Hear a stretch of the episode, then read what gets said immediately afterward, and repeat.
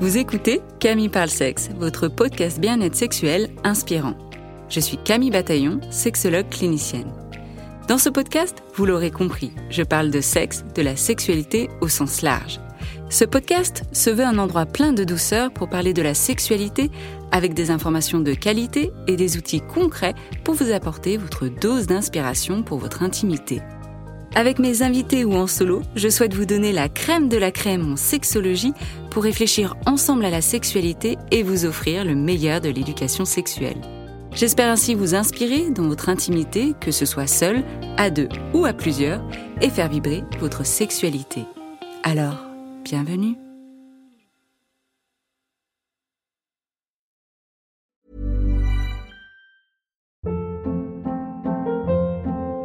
Hold up. What was that? Boring. No flavor. That was as bad as those leftovers you ate all week. Kiki Palmer here, and it's time to say hello to something fresh and guilt-free. Hello Fresh. Jazz up dinner with pecan-crusted chicken or garlic butter shrimp scampi. Now that's music to my mouth. Hello Fresh. Let's get this dinner party started. Discover all the delicious possibilities at hellofresh.com.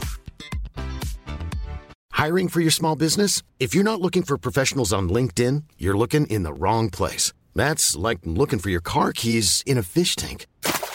LinkedIn helps you hire professionals you can't find anywhere else, even those who aren't actively searching for a new job but might be open to the perfect role. In a given month, over 70% of LinkedIn users don't even visit other leading job sites. So start looking in the right place. With LinkedIn, you can hire professionals like a professional. Post your free job on linkedin.com slash people today. Quality sleep is essential. That's why the Sleep Number Smart Bed is designed for your ever evolving sleep needs. Need a bed that's firmer or softer on either side? Helps you sleep at a comfortable temperature? Sleep Number Smart Beds let you individualize your comfort so you sleep better together. JD Power ranks Sleep Number number 1 in customer satisfaction with mattresses purchased in-store. And now, save 50% on the Sleep Number limited edition Smart Bed for a limited time. For JD Power 2023 award information, visit jdpower.com/awards. Only at a Sleep Number store or sleepnumber.com.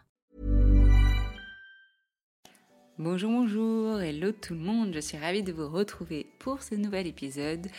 Avec mon invité Jordi, on va avoir une discussion. On va discuter ensemble sur la sexualité masculine. On va surtout discuter et échanger autour de quatre grandes questions, mais on va aborder plein d'autres choses. Et j'ai envie de vous partager maintenant les questions qu'on a abordées parce que ça, ça va susciter votre envie d'écouter encore plus loin cet épisode. Donc ce sont des hommes qui posent ces questions. Est-ce que c'est grave de se masturber tous les jours? Suis-je un obsédé? Mon partenaire, je suis en couple gay, veut essayer l'anal sur moi, mais je ne suis pas prêt. Que faire? Je suis un homme hétéro et j'aime être pénétré, mais je n'ose pas en parler à ma partenaire car j'ai peur qu'elle se moque de moi ou me juge. Enfin, ma partenaire a moins de désir que moi. Est-ce que c'est normal? Que faire pour lui donner plus envie? On va aussi aborder le couple libre et on va vraiment discuter bah, de ce qui se passe pour les hommes vis-à-vis -vis de leur sexualité et ce qu'on souhaite pour les hommes dans leur sexualité. Une très belle écoute.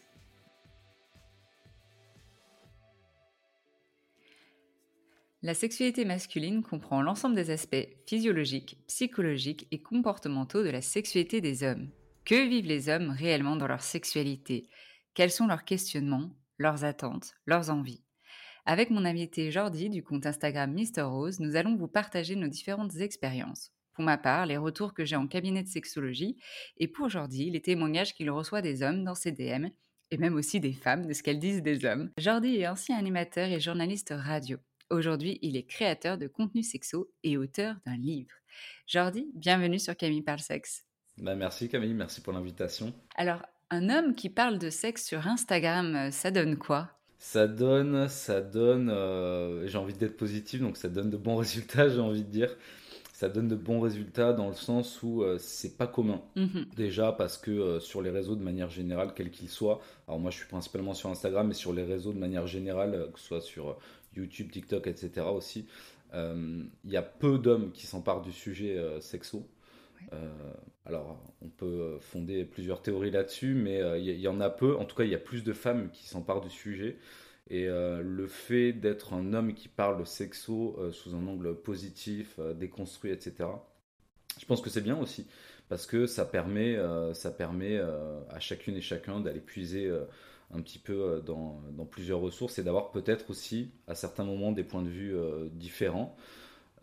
c'est d'ailleurs un retour que j'ai eu il n'y a, pas, a pas si longtemps dans, en DM sur Instagram où euh, il y avait un homme qui me disait euh, c'est marrant, je me suis jamais intéressé aux comptes sexo et en fait le fait que tu sois un homme qui parle de sexualité, bah, tout de suite je me suis dit je m'abonne parce que euh, je me dis que ça va plus résonner en moi que si c'était une femme qui parlait d'un sujet, d'un sujet qui traite de sexualité masculine. Alors là, c'était vraiment dans ce cadre-là, c'est pour ça que je précise. Mais voilà, donc il y en a pour tous les goûts, il y en a pour toutes les affinités, donc c'est ça qui est chouette. Ouais, c'est vraiment ça en fait. Il faut une pluralité parce que bah, mon compte ne va pas parler à tout le monde et pas à tous les hommes, loin de là. Et puis bah, ton compte peut parler justement à, ces hommes-là. Et comme là, par exemple, ce DM. Et à l'origine, quand tu as fait ce compte Instagram, est-ce que tu voulais t'adresser aux hommes ou alors pas forcément?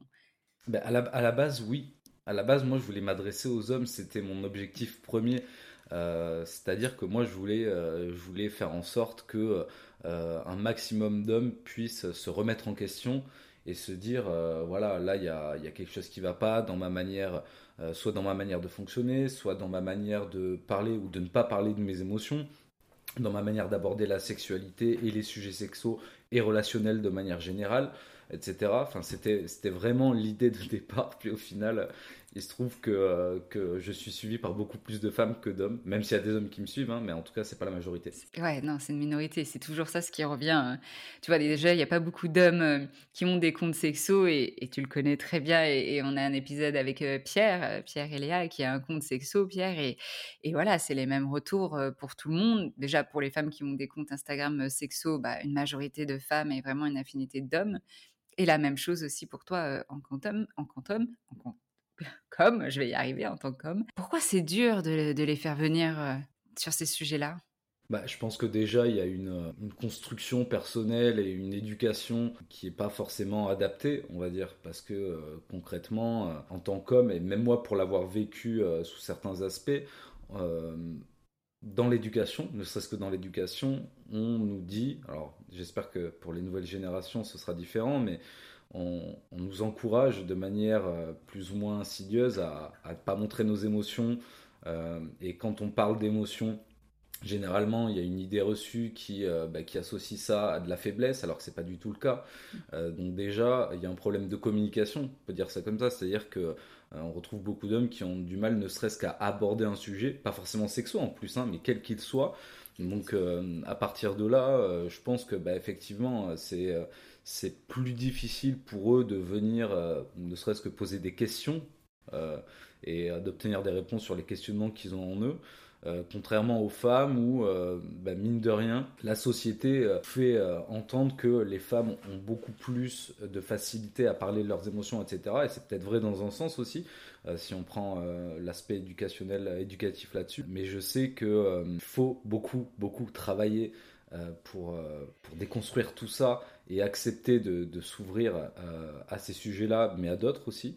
Euh, et moi-même, en plus, j'en parle, mais par expérience, parce que j'ai été un de ces hommes-là, c'est-à-dire complètement, complètement fermé, renfermé sur moi-même, à ne pas communiquer, à pas parler de mes émotions, etc., et avoir euh, tout un tas d'idées reçues qui, qui, bah, qui me faisaient du mal intérieurement, finalement.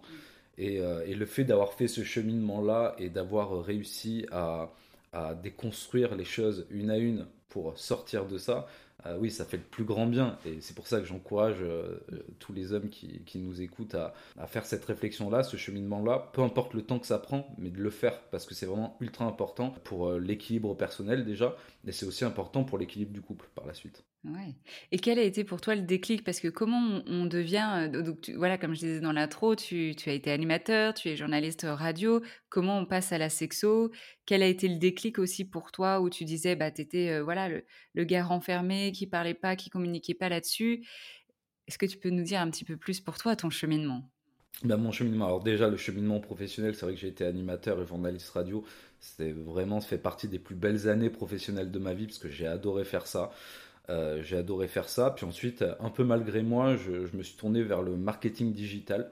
Ça faisait partie de mes compétences de base, mais que j'exploitais euh, pas plus que ça. Et à un moment donné, j'ai rencontré un petit blocage et je me suis dit, euh, il, faut que j'en apprenne plus. Je stagne. Donc je me suis dirigé vers le marketing digital. Puis au final, j'ai appris plein de choses, que ce soit sur les réseaux sociaux, sur, sur plein de choses, plein de choses différentes. Et un jour, comme ça, j'ai eu envie de créer un compte Insta. Pour le plaisir, donc uniquement pour mon plaisir personnel, donc purement égoïste. Euh, et, dessus, je partageais des citations en fait euh, autour de la sexualité. Mais c'était des citations humoristiques, un petit peu comme peuvent le faire Cornichon, Langue Noire et compagnie. Euh, c'était comme ça, donc ça remonte maintenant, c'est il y a plusieurs années, c'était en 2018 je crois. Et puis, et en fait, comment j'en suis venu à parler de sexo sur les réseaux, c'est que alors déjà non seulement j'abordais la sexo, mais vraiment de manière très légère, c'était vraiment très léger. Euh, comme ça, il n'y avait pas du tout euh, d'objectif de conseil derrière tout ça. Et puis, euh, il y a un jour, il y a une personne qui est venue me contacter en DM, qui était un homme. Ah. C'est marrant. Et c'est la première personne qui m'a contacté en DM pour me demander des conseils parce qu'il a rencontré un, problème dans la sexualité dans son couple. Et moi, quand il est venu me contacter là-dessus, la première réponse que j'ai eu envie de lui donner, c'était Alors, je suis désolé, mais je suis pas du tout la bonne personne vers qui te tourner. Et euh, sauf que j'ai pas répondu ça.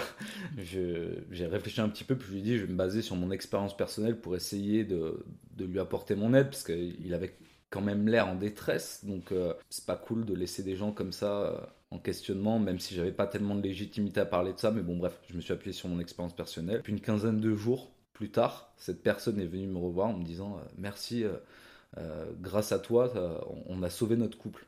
Ah ouais. Donc euh, super retour, moi j'étais très content, mais euh, point, ça s'arrêtait là quoi. Et finalement, alors je sais pas s'il y a eu un effet de, bouche à oreille, euh, mais j'ai reçu de plus en plus de messages de ce type dans, dans mes DM, quoi, alors que j'avais qu'une centaine d'abonnés, tu vois, c'est une très petite communauté. Et je me suis dit, putain, c'est marrant que les gens viennent me poser des questions là-dessus. Du coup, j'ai fait une petite story et, et j'ai demandé en story, est-ce que euh, vous êtes en demande de conseils sexo? Et la communauté de l'époque avait répondu oui à 96 ou 97%, quasiment euh, unanime. Donc du coup, j'ai supprimé tout mon contenu, j'ai rebaptisé mon compte et je me suis dit, ok, je vais essayer euh, de donner des conseils sexo mais en me basant sur mon expérience personnelle uniquement. Et j'ai commencé comme ça. Et puis après, de fil en aiguille, j'ai euh, appris plein de choses en discutant avec euh, d'autres créatrices, d'autres créateurs de contenu, des sexothérapeutes, des sexologues, etc. Enfin bon, bref, du coup, j'ai appris sur le tas, euh, ce qui me permet aujourd'hui d'être plus détaillé dans, dans ce que j'écris. Et puis en, ce qui concerne la, tout le cheminement euh, que, que j'ai pu faire, etc., bah, le compte Insta m'a beaucoup aidé parce que le fait de recueillir plein de témoignages, etc., ça aide beaucoup aussi à avoir une, vision globale de ce qui peut se passer dans les couples euh, en général. Et puis, euh, et puis bah, à titre un peu plus personnel aussi, c'est que moi j'ai eu des heures et des heures et des heures de discussion, notamment avec, avec ma chérie, qui m'a euh, énormément aidé à me poser les bonnes questions en fait, à me poser les bonnes questions et, euh, et en fait à, extraire euh, les, problèmes de la masse, tu vois, un par un et à les, à les à les décondenser, à les déconstruire euh, petit à petit, aller déconstruire petit à petit. Et puis, euh, bah, c'est comme ça que j'ai avancé en fait. Et tout le cheminement s'est fait, euh, fait petit à petit jusqu'à une forme de déconstruction beaucoup plus générale. Et, ça, ça, m'a énormément aidé. Ce qui fait qu'aujourd'hui, je suis plus du tout le même, le même homme qui a, qui a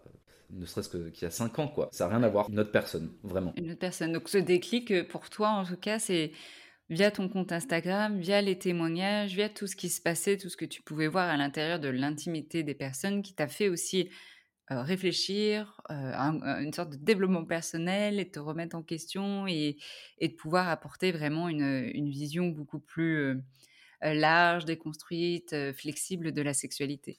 Ben, c'est exactement ça, parce qu'aussi je suis parti dans le constat, c'est que on peut pas, euh, bah, en tout cas c'était ma vision de l'époque et je pense qu'elle est toujours euh, actuelle, c'est que c'est difficile euh, et, peut-être même illégitime de donner des conseils aux gens si on ne se les applique pas soi-même et quand j'ai commencé là-dessus, il y avait des fois des petites dissonances entre ce que je pouvais dire.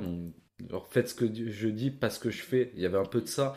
Et euh, vraiment au tout début, et ça me posait problème parce que je me disais, mais je peux pas euh, dire aux gens de, de, partir d'un postulat et d'avancer sur certains sujets si moi-même je fais pas ce cheminement-là. Donc c'est vraiment tout, tout s'est mis en ordre là-dessus jusqu'à trouver un, équilibre à ce niveau-là. Ok. Et alors, du coup, j'imagine c'est aussi à travers tous ces témoignages et tes lectures que est venu ton livre qui s'appelle Le sexe dans la vraie vie. Qu'est-ce qu'il y, a dans ce livre? Qu'est-ce qu'on peut y trouver? Bah Alors, en fait, déjà, euh, ce qu'on peut y trouver, c'est un petit peu. Euh, l'idée de base, c'était de reprendre un petit peu euh, ce que je fais sur Instagram, mais en beaucoup plus développé. L'idée, c'était de développer, évidemment, parce qu'Instagram, c'est bien, mais on ne peut pas s'attarder non plus sur trop de choses, parce que Instagram ne nous donne pas cette possibilité-là dans tous les cas. Donc, euh, et puis le, vecteur que propose l'écriture d'un livre est totalement différent, donc on peut plus s'attarder sur les choses, etc. Donc j'avais envie de développer euh, certains sujets euh, de manière voilà, beaucoup plus aboutie. Donc ça c'était le, le, premier élément. Le deuxième élément c'était que je voulais aussi ne pas apporter de vérité toute faite aux gens euh, mais par contre, je voulais que les personnes trouvent leur vérité au fond d'elles-mêmes. C'est-à-dire que euh, dans le bouquin, je pose des questions, mais ces questions, ces personnes vont se les poser elles-mêmes, ce qui va leur permettre de trouver leur propre vérité là-dessus. Parce que les vérités sont multiples, euh, il n'y a pas de, de, vérité toute faite dans la sexualité, dans les relations, etc. Pouvoir pousser la réflexion via des questions et que les personnes se posent elles-mêmes pour trouver la réponse, ou le cheminement en tout cas. Exactement, et puis le but c'était aussi euh, bah, de pas forcément euh, devoir euh, relire le livre en intégralité pour, euh, pour revenir sur certains points. C'était aussi, voilà, à la fin de chaque chapitre, j'ai fait un petit peu les points essentiels à retenir. Et ensuite, il y a une série de questions sur lesquelles on peut revenir tout au long de la vie en fait. Hein. Euh, pour des questions qu'on peut se poser ou se reposer pour voir si les choses ont évolué, etc. Et puis le troisième point, c'est que euh, dans beaucoup de livres, il y a, euh, ce que j'appelle l'exemple par l'image, donc des illustrations pour dire, ben voilà, telle technique, ça se passe comme ça, etc. Moi, j'avais pas envie de faire la même chose. Du coup, mon livre, il est un peu hybride, c'est-à-dire que chaque chapitre donc théorique que, que j'ai écrit est ponctué par euh, une fiction érotique. Donc c'est un fil rouge qu'on suit tout au long du bouquin. Et euh, on suit euh, l'histoire d'amour, la sexualité et l'évolution d'un couple. Wow, quel travail, incroyable. Et du coup, alors par rapport à notre discussion d'aujourd'hui, là, j'avais envie qu'on puisse échanger. J'ai regroupé quatre grandes questions ou croyances ou ce que j'entends qui revient souvent chez les hommes, soit en cabinet, soit en DM, qu'on puisse échanger là-dessus les points de vue, nos hypothèses, etc. Et même pour les personnes qui nous écoutent, de se faire leur propre réflexion aussi vis-à-vis de ça. Alors, je vais juste citer déjà toutes les, les quatre questions, puis ensuite on les reprendra une à une. La première question qui revient souvent, c'est est-ce que c'est grave de se masturber tous les jours? Suis-je un obsédé? Deuxième question, mon partenaire, alors là c'est dans un couple gay, mon partenaire veut essayer l'anal sur moi, mais je ne suis pas prêt, que faire? Troisième question, là c'est pour une personne, un homme hétéro. J'aime être pénétré, mais je n'ose pas en parler à ma partenaire car j'ai peur qu'elle se moque de moi ou me juge. Et la dernière question, pareil, là c'est un homme. Ma partenaire a moins de désir que moi. Est-ce que c'est normal? Qu'est-ce que je peux faire pour lui donner plus envie? Dans les grandes thématiques qui reviennent assez souvent. Alors la première, et là c'est des hommes, et je dirais peu importe leur âge, mais quand même j'ai l'impression que c'est quand même généralement autour de la vingtaine. mais bon, ça peut venir à n'importe quel âge, mais cette question, bah voilà, je me masturbe tous les jours. Est-ce que c'est grave Est-ce que c'est mal Est-ce que je suis un obsédé? Bah, Alors moi, je serais tenté de répondre que, alors déjà, ce n'est pas mal, parce que la masturbation fait partie de la découverte au sens large. On découvre son corps, on découvre une forme de plaisir aussi. Euh, donc ce n'est pas mal, ce n'est pas sale aussi, comme on peut l'entendre encore aujourd'hui. Alors ça peut prêter à sourire pour certains, mais euh, on l'entend encore quoi. La masturbation c'est sale, c'est quelque chose de mal vu, pas du tout. Pas du tout, et il y a beaucoup de personnes qui découvrent la masturbation dans l'enfance notamment, donc voilà, c'est sûr que si euh, si on commence à partir du postulat que c'est sale, ça, devient très compliqué. Ça peut donner lieu euh, plus tard, à l'adolescence, à l'âge adulte, etc., des problématiques à des blocages euh, sur la masturbation quotidienne. ça dépend de quoi on parle, j'ai envie de dire. C'est-à-dire que d'une part, il y a la masturbation quotidienne pour le plaisir ou pour d'autres raisons, déstresser, se, se, reposer un petit peu, se sentir bien c'est ce que j'appelle les bonnes raisons. Et après, ça peut devenir une problématique à partir du moment où la personne qui se masturbe tous les jours souffre. C'est-à-dire que s'il y a une souffrance qui est engendrée, psychologiquement ou physiquement, on peut potentiellement, alors là c'est toujours pareil, mais peut-être que toi tu appuieras plus ces propos-là, on peut parler peut-être d'addiction, mais l'addiction, encore une fois, c'est compliqué parce que euh, alors je, me souviens, il n'y a pas si longtemps, j'avais lu une étude là-dessus, qui disait qu'on pouvait parler d'addiction au-delà d'une dizaine de masturbations quotidiennes. Je ne sais pas si dans les faits, euh, on peut parler d'addiction au-delà de 10. Je ne sais pas si c'est vraiment quantifiable à ce niveau-là. C'est un peu compliqué, je trouve, parce que ça voudrait dire qu'il faudrait qu'il y ait une, base euh, bah, sur laquelle partir, donc euh, je, ça me paraît un peu bizarre. Puis on peut en faire 10 euh, par jour et être très heureux, euh, que ça n'entrave pas notre vie. Ouais, après, il faut, c'est, vrai que souvent dans les études en sexo ou même dans les critères, pour classer, pour catégoriser, il y a souvent la quantité. pareil, moi je trouve ça des fois pas le plus juste, mais par contre, ce qui est juste, c'est effectivement ce que tu disais, est-ce que la personne est en souffrance? Est-ce que ça empêche cette personne de faire d'autres activités? Si par exemple, en fait, c'est la masturbation, ça, même au travail, il n'y fait que penser ou même va se masturber sur son, lieu de travail ou ça entrave sa relation parce qu'il fait que ça, il ne pense qu'à ça et souffre de ça, a honte et culpabilise, bah là, je pense que oui, effectivement, il faut aller consulter pour être aidé. Mais sinon, s'il n'y a pas de ça et c'est une fois par euh, une fois par jour pour toutes les raisons que tu as citées ou des fois parce qu'on en a envie, on avait envie avec sa partenaire ou son partenaire et que bah, le ou la partenaire n'est pas disponible, bah, on, se masturbe et c'est très chouette aussi, comme tu disais, un moment déjà à soi. On autonomise son désir, on prend un moment pour soi. Pareil, des fois, je trouve aussi certains hommes peuvent le faire un peu. Tu parlais des bonnes et, mauvaises raisons, hein, je mets des guillemets, mais pour la mauvaise raison, c'est un petit peu par défaut. Genre, je me masturbe par défaut parce que bah, ma partenaire veut pas, donc je me masturbe par défaut. Et c'est tout un réapprentissage presque de, réapprendre la, dimension du plaisir dans se masturber aussi. Ah, mais complètement.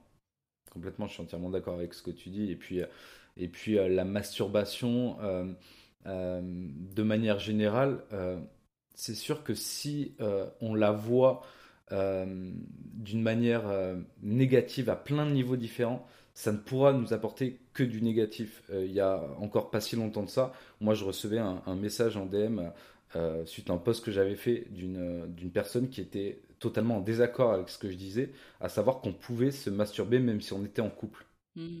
Mmh. Et euh, elle était totalement en désaccord avec ça en disant non mais si, si mon conjoint se c'était une femme si mon conjoint se masturbe alors qu'il est en couple avec moi c'est ça va pas ça veut dire que je lui suffis pas ça veut dire que euh, que euh, quand on a des relations sexuelles ensemble, euh, il prend pas de plaisir, etc. Donc en fait, c'est presque comme si on, on, crée d'autres problèmes qui n'avaient pas besoin d'être là finalement, tu vois. Mais c'est bien que tu le soulignes parce que aussi peut-être dans cette question, est-ce grave de se masturber tous les jours? Certains hommes peuvent culpabiliser parce que peut-être aussi effectivement pour certaines partenaires, c'est pas ok que bah, leur compagnon se masturbe parce que elles, se disent comme tu disais, hein, déjà peut-être certaines vont penser que c'est de la tromperie Certaines vont penser que bah, je ne suis pas suffisante, il a besoin de, voilà, il a quand même besoin de se masturber, ou alors il le fait en pensant à d'autres femmes. Mais tout ça, ça vient révéler des choses de la personne. Et tu parlais tout à l'heure aussi que la, ah, la masturbation, certaines personnes peuvent le voir comme quelque chose de sale. On revient aux croyances et aux projections qu'on a, et c'est important de pouvoir travailler là-dessus aussi, en fait mais carrément. Et puis c'est justement en travaillant sur ces points-là qu'on arrive à prendre de la distance sur les problématiques et, éventuellement les résoudre derrière. Quoi. Mhm. Donc euh, voilà, on le répète, c'est tout à fait OK et c'est votre jardin secret, votre plaisir à vous. Vous avez le droit de vous masturber, que vous soyez célibataire ou en couple. Alors la deuxième question, là, c'est un couple gay. Euh, alors, il y a aussi cette croyance que les couples gays font automatiquement de la pénétration anale. Alors, je tiens à souligner que non, euh, ce n'est pas automatique. Et pour certains qui sont dans des, euh, relations gays, justement, bah, ne se sentent pas forcément à l'aise avec le fait d'être pénétrés. et du coup, là, c'est la question de, de, cet homme. Mon partenaire veut essayer l'anal sur moi, mais je ne suis pas prêt. Que faire? Moi, j'ai envie de répondre écoute-toi avant tout, parce que c'est très important de s'écouter. Alors, que ce soit pour de l'anal ou pour toute autre pratique finalement. Euh, s'écouter avant tout, c'est-à-dire que euh, si cette personne euh, pense qu'elle n'est pas prête, il faut pas forcer les choses justement. Alors je sais que parfois ça peut être compliqué parce que dans les faits, on a toujours, souvent en tout cas, envie de faire plaisir à ça ou son partenaire et on peut avoir tendance à prendre un petit peu sur nous pour lui faire plaisir et se dire bon, on va essayer. Mais euh, généralement, moi en tout cas des retours que j'ai, c'est pas forcément la bonne approche parce que euh, ça donne lieu la plupart du temps à des blocages. Donc c'est-à-dire que là typiquement, si on prend cet exemple, si cette personne euh, se, se force, admettons on va dire ça, se force à, à vouloir tester l'anal alors qu'elle considère ne pas être prête, euh, bah, ça peut donner lieu à une certaine crispation, potentiellement du coup à de la douleur. Et s'il y a de la douleur, bah, le cerveau il va se dire euh, ouais bah, moi c'est pas quelque chose que j'aime et j'ai pas forcément envie de réessayer par la suite, tu vois. Eh Donc euh, c'est un petit peu compliqué. Donc je pense que déjà dans un premier temps c'est écouter, mais s'écouter c'est aussi en discuter, communiquer avec son partenaire de tout ça, communiquer et se dire déjà essayer de savoir pourquoi je, je, ne me sens pas prêt.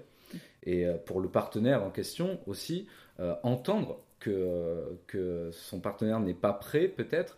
Euh, et, le fait de discuter, ça va permettre de savoir quel est, euh, qu'est-ce qui bloque éventuellement et de pouvoir mettre en place des solutions qui vont permettre dans le futur de pouvoir, de pouvoir éventuellement essayer, mais c'est encore une fois pas une obligation.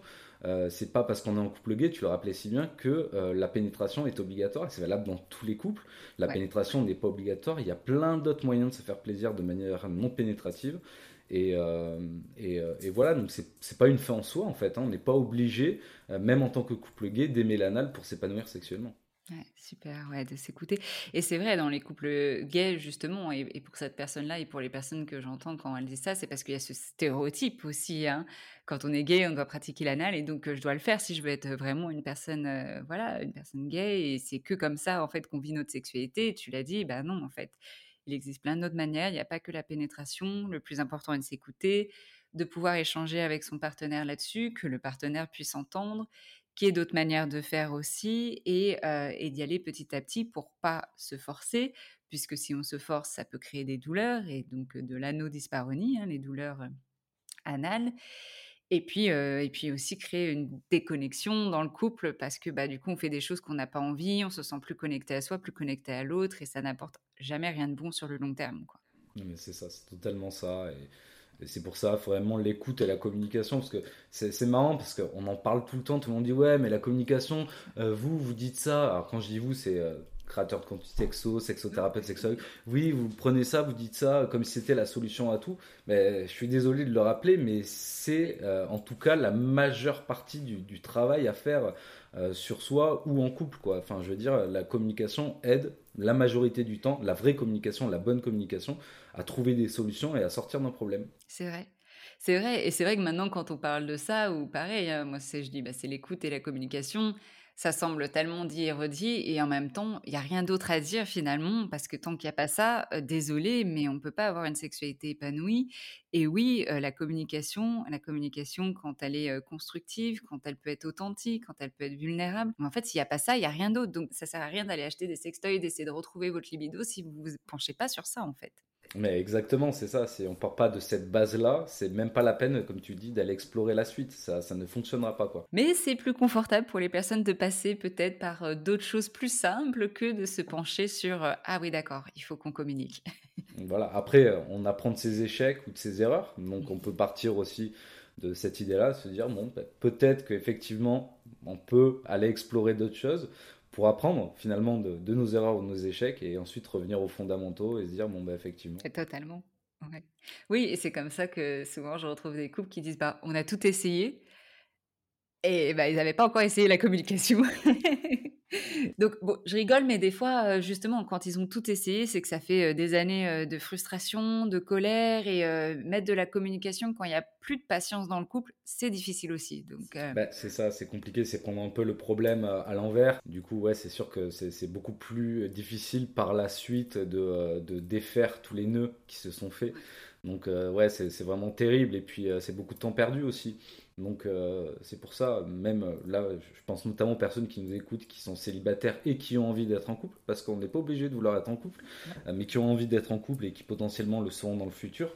la communication, c'est la base et, utiliser cet outil-là dès le départ, ça vous évitera plein de problématiques. Tellement, tellement. On préfère faire de la prévention que du curatif. Alors là, c'est un homme hétéro. Euh, qui euh, bah, pratique, alors ça aussi c'est une pratique encore tellement taboue euh, chez les hommes et chez les hommes hétéros, bah voilà l'anal, d'aimer, là l'anal pour eux, hein, sur leur corps à eux, d'être pénétré. Alors je sais pas si c'est avec des doigts, avec des toys ou quoi que ce soit, mais il aime être pénétré. Il n'ose pas en parler à sa partenaire parce qu'il a peur qu'elle se moque de lui et ou que bah, qu'elle le juge. Bah, on va revenir déjà euh, à la communication, encore une fois. Euh, alors je sais que ça peut être compliqué pour beaucoup d'hommes de, de parler et de s'ouvrir euh, et de faire part de ses envies, de ses ressentis, de ses émotions. Encore une fois, je suis passé par là, donc je sais ce que c'est. par contre, ce que j'ai remarqué aussi pour être passé par là, c'est qu'une fois qu'on l'a dit, ça va beaucoup mieux. Même, même si la réponse en face n'est pas toujours celle qu'on attend ça permet quand même de se décharger d'une émotion, donc et d'une émotion négative. Euh, donc c'est toujours bénéfique dans un sens, même si sur le moment, euh, en fonction de la réaction qu'on a en face, on n'a pas cette impression-là, mais c'est toujours bénéfique.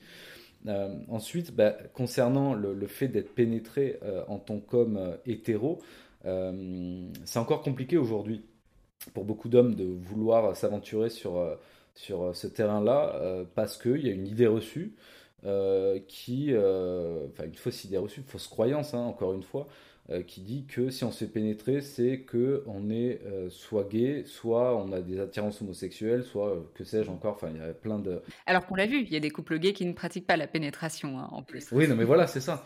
Donc c'est pas du tout lié à l'orientation ni quoi que ce soit. Enfin, ça n'a strictement rien à voir.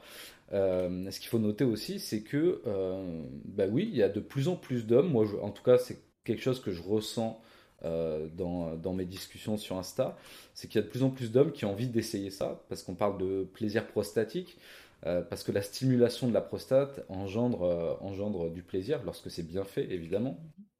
Et, il y a de plus en plus d'hommes qui ont envie d'essayer justement la pénétration pour essayer de découvrir une autre forme de plaisir, peut-être une nouvelle forme de plaisir pour des personnes qui l'ont jamais essayé. Et en fait, en discuter, ben, ça permet déjà de faire part de son envie, puis, puis de voir si euh, potentiellement euh, ça ou son partenaire a envie de nous accompagner dans cette expérience-là. Et puis moi, ce que j'ai remarqué aussi, c'est que bah, finalement, il y a beaucoup de femmes qui sont preneuses de ça, qui sont envieuses d'accompagner leur conjoint dans cette expérience-là, mais qui elles-mêmes n'osent pas le demander. Donc finalement, si personne ose en parler, on se retrouve dans une, situation de blocage où finalement on teste rien, bah, parce que bah, personne n'ose et puis ben, c'est dommage parce que finalement tout le monde euh, en a envie mais personne ne le dit. Ça c'est comme, comme euh, quand quelqu'un dit, euh, admettons une famille de six personnes, il y en a un qui propose, ah, on se ferait pas un resto ce soir, personne n'en a envie, mais tout le monde pour pas le froisser dit oui. Tu vois, c'est un petit peu la même chose, tu vois, tout le monde se force à, faire ce qu'il n'a pas envie de faire. Donc là en l'occurrence, ne rien dire alors qu'au final, ben, tout le monde converge vers, vers la même pensée. Ça, c'est dans le meilleur des cas, parce que du coup, si on arrive avec la communication, encore une fois, bah, bah, bingo, c'est super facile. Et dans le cas où justement, bah ouais, tu disais, pour, certaines femmes, voilà, il y a cette demande-là, et, et puis pour certaines femmes où c'est no way, j'ai pas du tout envie que mon partenaire fasse ça, que je le sache, que je le vois ou que je participe.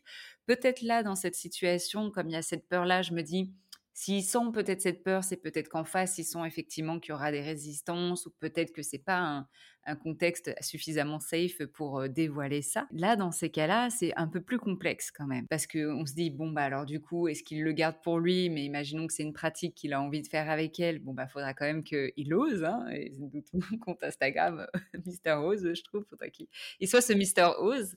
et ensuite en face, bah, si si vous en discutez que votre partenaire vous critique ou vous juge, bon, déjà, ça, c'est pas forcément ok. Donc de pouvoir en parler, en discuter, elle a le droit évidemment de dire que c'est pas son truc, c'est pas ses préférences et que bah, vous pouvez le faire vous de votre côté, mais qu'elle, elle n'a pas envie d'y participer, c'est tout à fait ok.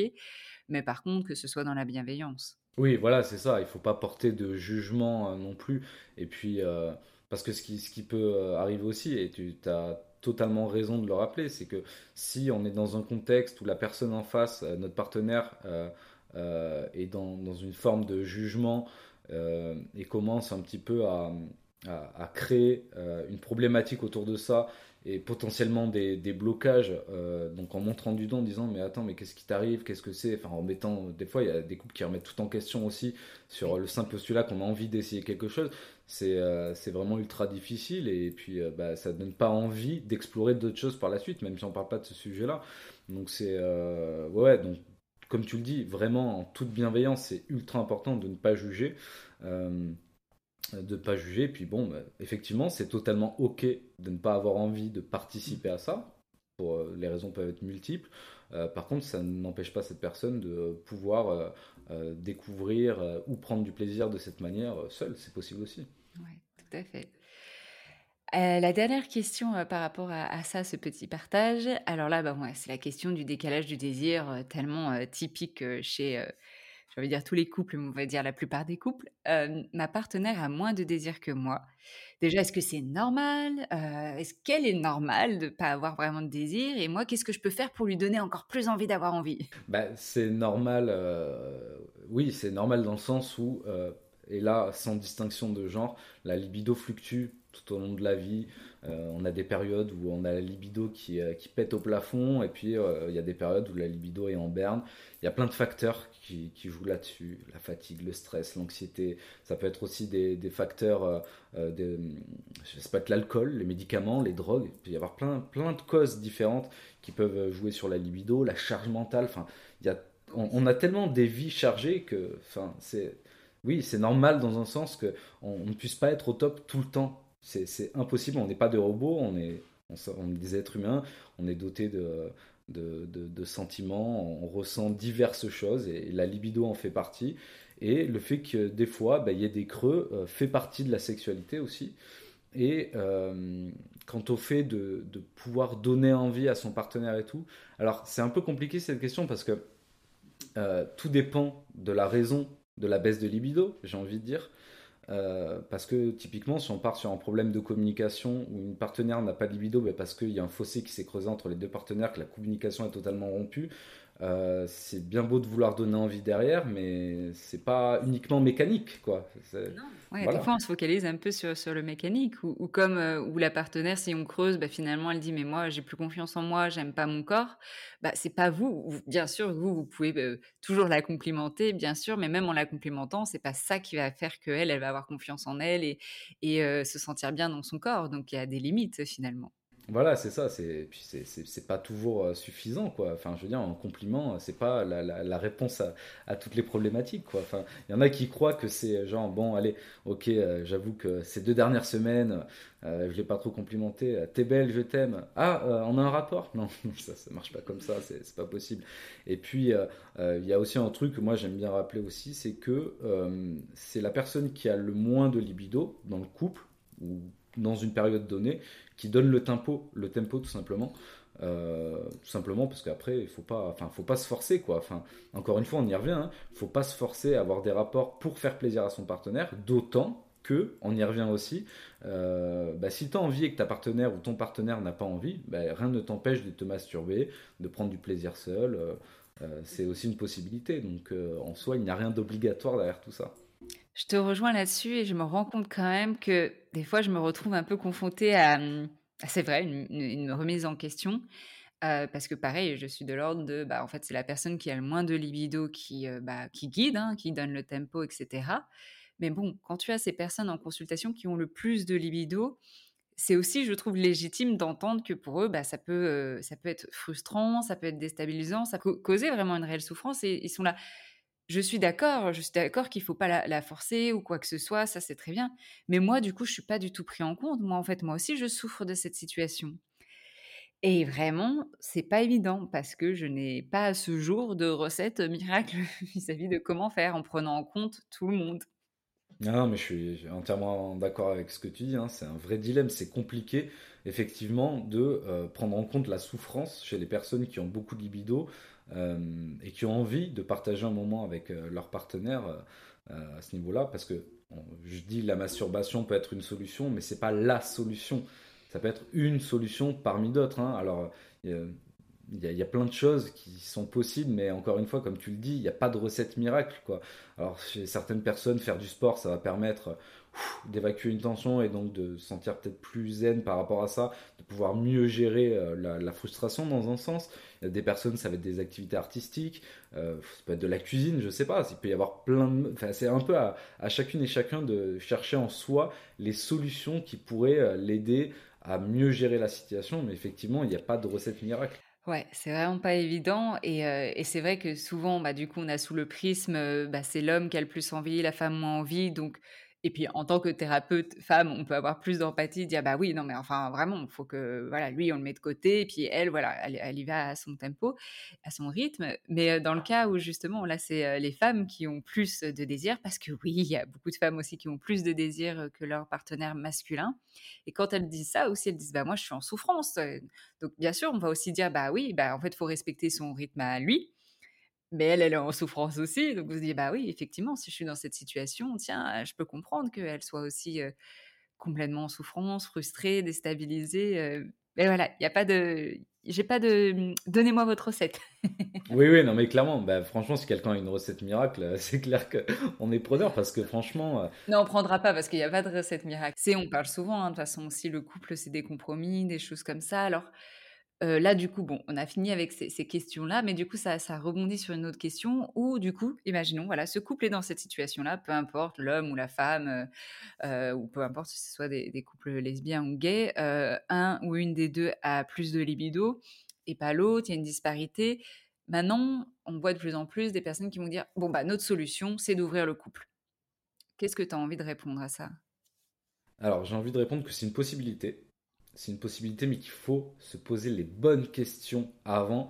Euh, on n'ouvre pas son couple comme ça, comme ça en claquant des doigts, en disant ça va venir résoudre tous les problèmes. Et puis même la majorité du temps, voire quasiment tout le temps, j'ai envie de dire, euh, les personnes qui euh, décident d'ouvrir leur couple pour résoudre une problématique, ça se pète la figure tout le temps, tout le temps, tout le temps, tout le temps, parce que déjà c'est un mode relationnel qu'on connaît peu dans la société parce qu'il est assez tu. C'est-à-dire que les gens qui, expérimentent ou vivent le couple libre euh, de manière générale, euh, alors, sans le cacher forcément, ne s'expriment pas tellement là-dessus. Euh, donc on, sait peu de choses à ce niveau-là. par contre, sur les personnes qui en parlent, etc., c'est bien d'avoir les retours d'expérience pour savoir, pour savoir ce qu'il en est. Effectivement, si on souhaite résoudre une problématique en ouvrant le couple, ça, se casse forcément la figure parce qu'on n'est pas prêt. Euh, dans le sens où on peut jamais, euh, on peut jamais euh, prévoir ce qu'il va y avoir derrière. On peut toujours se dire je vais anticiper au maximum, mais dans les faits, et encore une fois, je suis bien placé pour en parler parce que c'est quelque chose que je connais. on n'anticipe jamais la totalité des, choses qui nous attendent à plein de niveaux différents. Oui, on peut déjà pas anticiper les émotions, comment on va se sentir. Euh, on, peut, on peut se dire, ouais, je suis OK pour cette pratique. Puis en fait, une fois euh, dedans, on ne sait pas comment on va vraiment vivre les choses. Hein. On ne sait pas comment on va vivre les choses, exactement, c'est ce que tu dis. Et, euh, et c'est important de, de, communiquer, encore une fois, énormément là-dessus avant d'ouvrir le couple, pour savoir déjà si on veut ça pour de bonnes ou de mauvaises raisons, entre gros guillemets. Ça serait quoi les, les bonnes raisons? Je te coupe, mais tu vois, quelles pourraient être les bonnes raisons de se mettre en couple libre? Bah, Les bonnes raisons de se mettre en couple libre, pour moi, j'en vois plusieurs. Ce serait déjà un concept que j'aime énormément. C'est qu'on est propriétaire de son propre corps. C'est-à-dire, on n'appartient à personne. Et par conséquent, on peut appartenir à, qui, à qui on veut. Appartenir entre gros guillemets, hein. quand je dis appartenir, c'est euh, jouir de son corps avec qui on l'entend. On est libre, euh, voilà, notre corps est libre d'aller euh, où il veut. voilà, exactement. Donc déjà, il y a cette idée d'appartenance qui est, qui est complètement pulvérisée. Et j'aime bien cette idée-là de dire, effectivement, personne n'appartient à personne. Et on a tendance à l'oublier aujourd'hui dans la société parce que le, le couple euh, ce qu'on appelle monogame. Alors, ça sous-entendrait que le couple libre, ça, voudrait dire être polygame, alors que c'est pas du tout le cas. Mais euh, le couple traditionnel, donc euh, deux personnes, l'exclusivité, le modèle exclusif serait, serait vraiment la, réponse à tout. Et c'est comme ça qu'on devrait fonctionner. Je crois pas. Je ne suis pas certain de ça. par contre, je pense qu'il y a des personnes qui vivent très bien l'exclusivité et d'autres qui vivent très bien la non-exclusivité. Et en fait, encore une fois, c'est au couple de choisir l'équilibre qui, qui, convient le mieux.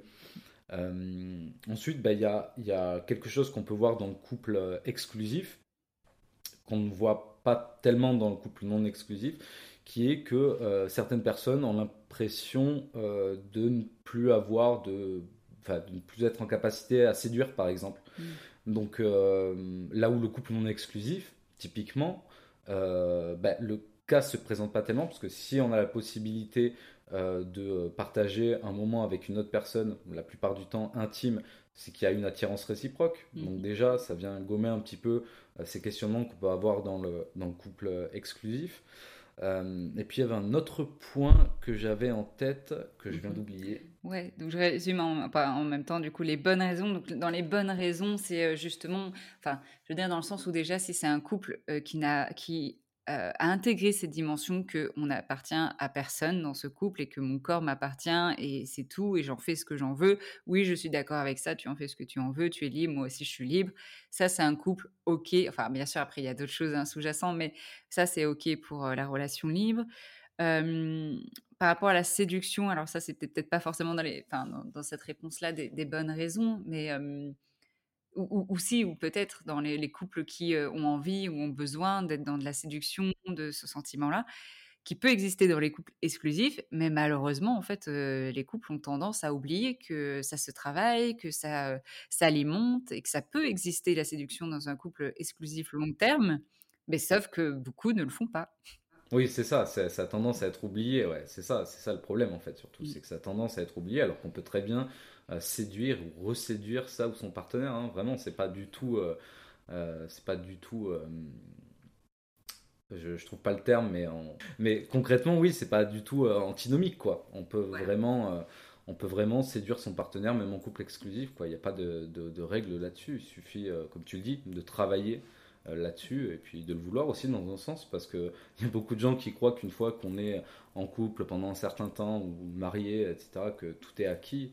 Euh, à mon sens, c'est pas comme ça que ça devrait fonctionner. C'est c'est justement dès qu'on a ce genre de réflexion que euh, le fossé se creuse et qu'on peut s'éloigner. Ouais, ouais, surtout quand euh, on entend, et ça j'entends plus du côté des femmes, où en fait bah, je m'ennuie parce que bah, il me prend un peu pour acquise et donc il n'y a plus de séduction, c'est toujours les mêmes choses. moi j'ai envie de me sentir vibrante, séduite, et il n'y a plus de ça. Non, non, il n'y a plus de ça. Non, non, c'est clair. C'est clair. Et puis, euh, juste pour terminer sur le, couple libre aussi, je sais qu'il y a pas mal de personnes qui voient le couple libre comme euh, une manière d'entretenir des, relations sociales au même titre qu'on ferait une sortie avec un ami ou euh, qu'on prendrait du temps pour soi pour lire un bouquin, etc. Là, il, peut y avoir des rapports intimes, pardon, certes, mais ça peut être vu comme une relation comme une autre en fait. Euh, sans forcément euh, mettre autour de ça euh, tout, un paquet de négatifs. voilà, donc c'est bah, évidemment c'est toute une réflexion, c'est même ça, relève même peut-être à sur certains aspects de la philosophie. c'est une philosophie de vie, donc c'est quelque chose qui effectivement qui se travaille et, et, ça se fait pas du jour au lendemain. Il faut, bien en discuter.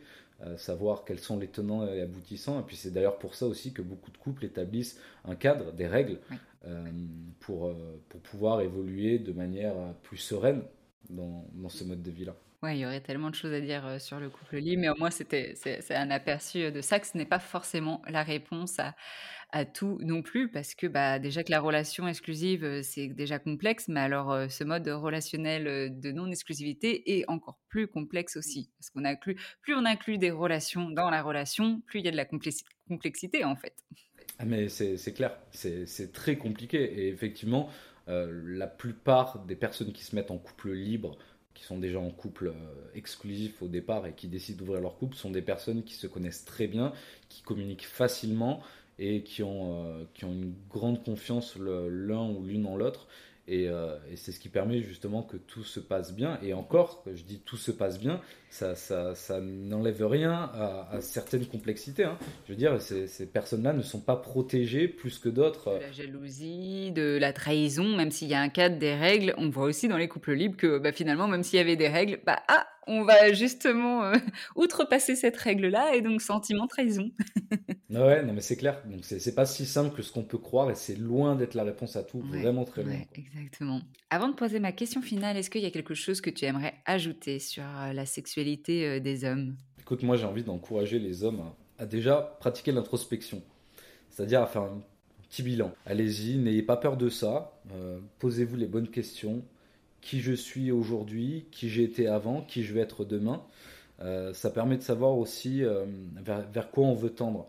Euh, une fois que l'introspection est faite, éventuellement se remettre en question, parce que la remise en question, alors déjà elle favorise l'introspection aussi, mais elle permet de ne pas avoir d'acquis. Je dis ça dans le sens où la remise en question permet de se dire, ok, j'ai peut-être commis des erreurs, j'ai peut-être essuyé des échecs, peut-être que ma vision d'avant ou ma vision d'aujourd'hui est erronée et j'accepte d'ouvrir mon esprit pour pouvoir travailler sur un point X, euh, pour pouvoir euh, évoluer sur, euh, sur ma manière d'aborder les relations, ma manière d'aborder la sexualité, ma manière d'aborder ma relation avec moi-même aussi, sur le fait de pouvoir parler de ses émotions, parler de ses ressentis.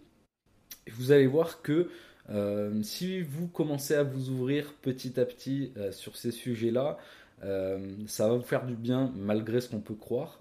parler de ses émotions, c'est pas du tout une preuve de faiblesse. Moi, j'ai tendance même à penser l'inverse.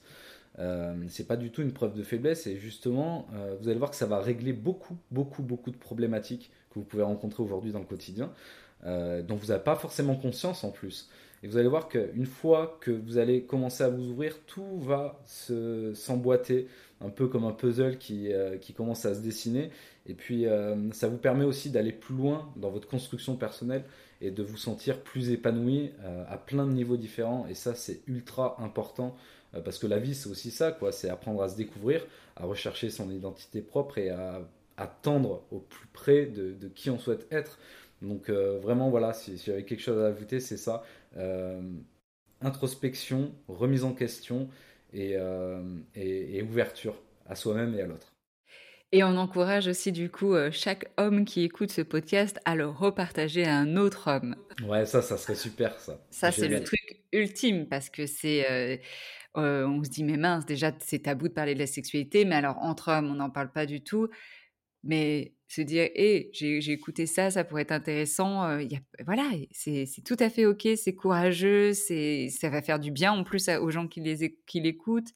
Donc on encourage vachement parce que bah voilà, même toi et moi, on sait que quand on parle de ce sujet-là, et encore aujourd'hui, hein, pour ce podcast, on avait fait une boîte à questions sur Instagram.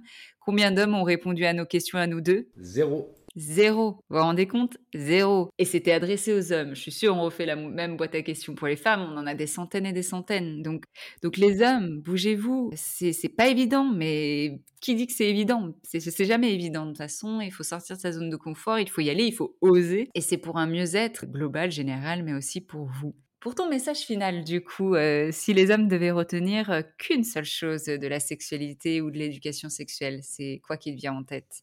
On reprend tout depuis le début ça serait ça. On reprend tout depuis le début, mais pas en mode genre euh, euh, venez là, on, va vous taper dessus. C'est pas du tout dans cette optique-là que je dis ça. C'est dans l'optique de genre essayez d'abandonner tout ce que vous savez, ou ce que vous croyez savoir, tout ce que vous croyez avoir appris, toutes les vérités que vous croyez avoir en vous qui n'en sont pas. Et à partir de là, vous verrez que finalement, vous allez vous ouvrir un monde totalement différent qui va certainement remettre en perspective tout ce que vous croyez savoir par le passé et euh, qui va être dans un sens plus proche de la réalité quoi.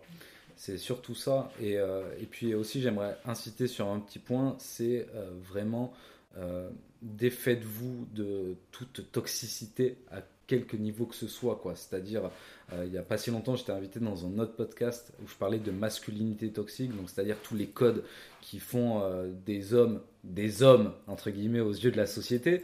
Euh, donc, euh, ben, on y revient. On montre pas ses émotions, on ne communique pas. Euh, il faut être fort, faut être solide. Il faut protéger, faut protéger une femme, faut protéger des enfants, faut ramener l'argent à la maison. Enfin, plein de trucs vraiment aberrants. Euh, il faut oublier tout ça et, euh, euh, et, accepter de revoir son positionnement sur toutes ces choses-là. Donc reprendre tout depuis le début, refaire son éducation en fait, hein, dans un sens. Et, et même moi, je, le dis, je le dis, je suis passé par là. J'ai dû refaire toute mon éducation et c'est génial parce que vraiment, je, je, ne peux pas reconnaître le Jordi d'il y a plusieurs années.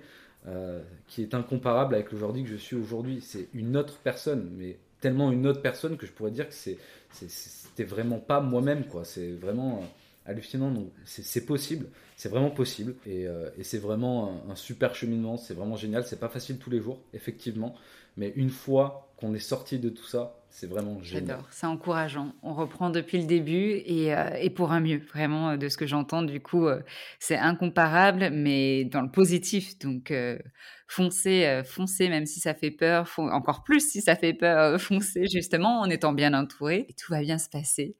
Jordi, merci beaucoup. Je rappelle ton livre qui est sorti récemment, qui s'appelle Le sexe dans la vraie vie, le guide sexo non censuré pour se défaire de ses idées reçues en matière de cul. Il y a ton compte Instagram et ton site euh, du même nom qui s'appelle Mister Oz. Je mettrai tout ça euh, dans les références. Un grand merci pour ton temps, Jordi, et pour tout ce que tu partages.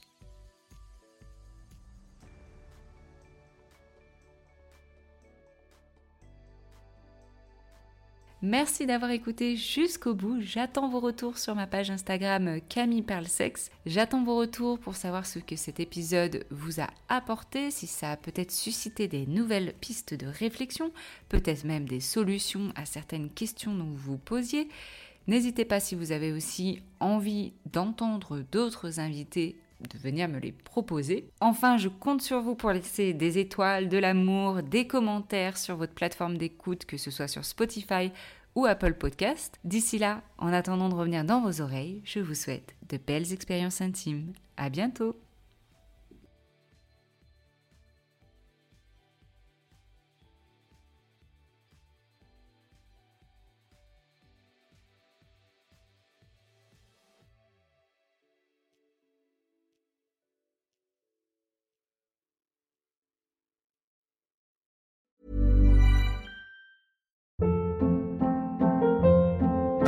Hold up. What was that? Boring. No flavor. That was as bad as those leftovers you ate all week. Kiki Palmer here, and it's time to say hello to something fresh and guilt-free. Hello Fresh. Jazz up dinner with pecan-crusted chicken or garlic butter shrimp scampi. Now that's music to my mouth. Hello Fresh. Let's get this dinner party started. Discover all the delicious possibilities at hellofresh.com.